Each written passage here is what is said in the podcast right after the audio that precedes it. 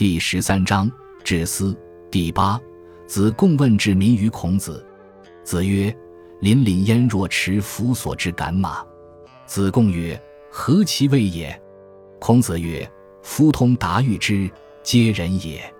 以道导之，则无处也；不以道导之，则无仇也。如之何其无畏也？”译文：子贡向孔子询问治理民众的方法。孔子说。治民要像手持腐朽的缰绳驾驭奔跑的马那样的小心谨慎就行了。子贡说：“有那么可怕吗？”孔子说：“在交通要道上驾驭马，到处都是人，用正确的方法来引导马，那么这马就像我驯养的家畜一样听话；用不正确的方法引导它，它则会成为我的仇敌。怎么能不畏惧呢？鲁国之法，熟人臣妾于诸侯者，皆取金于府。”子贡熟之，辞而不取金。孔子闻之曰：“赐师之矣。夫圣人之举事也，可以移风易俗，而教导可以施之于百姓，非独士绅之行也。今鲁国富者寡而贫者众，熟人受金则为不廉，则何以相熟乎？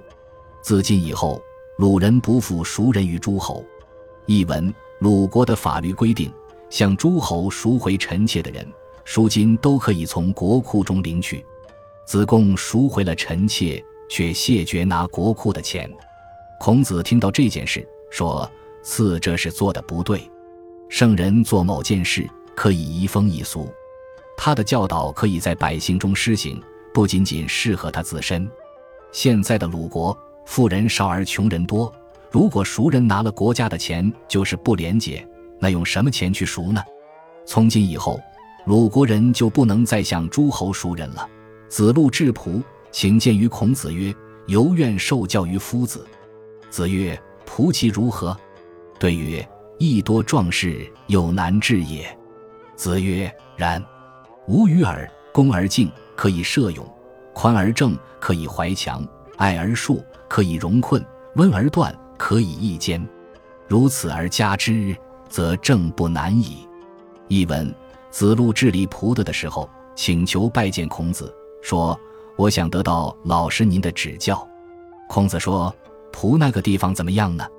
子路回答说：“邑中多壮士，又很难治理。”孔子说：“是这样啊，我告诉你，谦恭而又敬重，可以使勇猛的人敬畏；宽厚而又正直，可以安抚强人；有爱而又宽恕，可以容纳困穷的人；温和而又果断，可以抑制奸人。”像这样各种办法并用，治理起来就不难了。感谢您的收听，喜欢别忘了订阅加关注，主页有更多精彩内容。